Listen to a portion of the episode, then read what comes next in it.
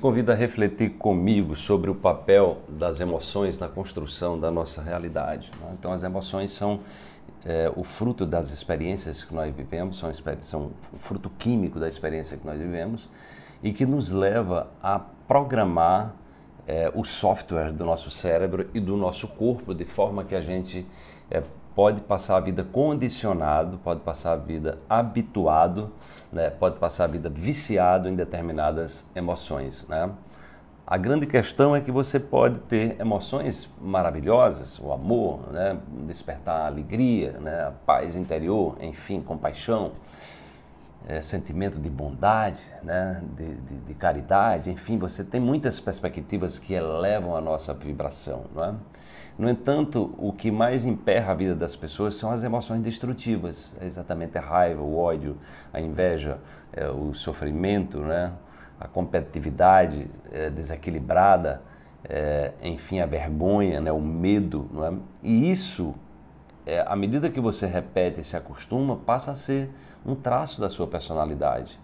Então, eu convido você a observar os padrões que se repetem, os padrões autodestrutivos, porque, gente, a quantidade de pessoas se suicidando cresce a cada dia.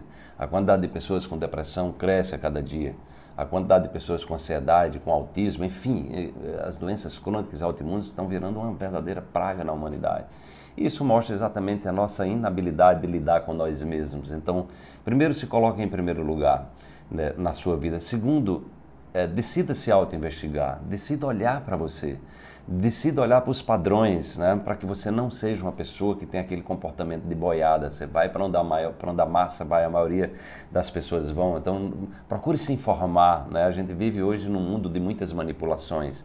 Se você não é uma pessoa informada, com profundidade, vá na raiz, cuidado para não passar à frente notícias falsas, o que eu recebo às vezes de notícias falsas, né? Quando a pessoa me manda uma notícia, que eu desconfio, a primeira coisa que eu vou, eu vou pesquisar. Eu não, não repasso uma notícia que eu não tenha certeza.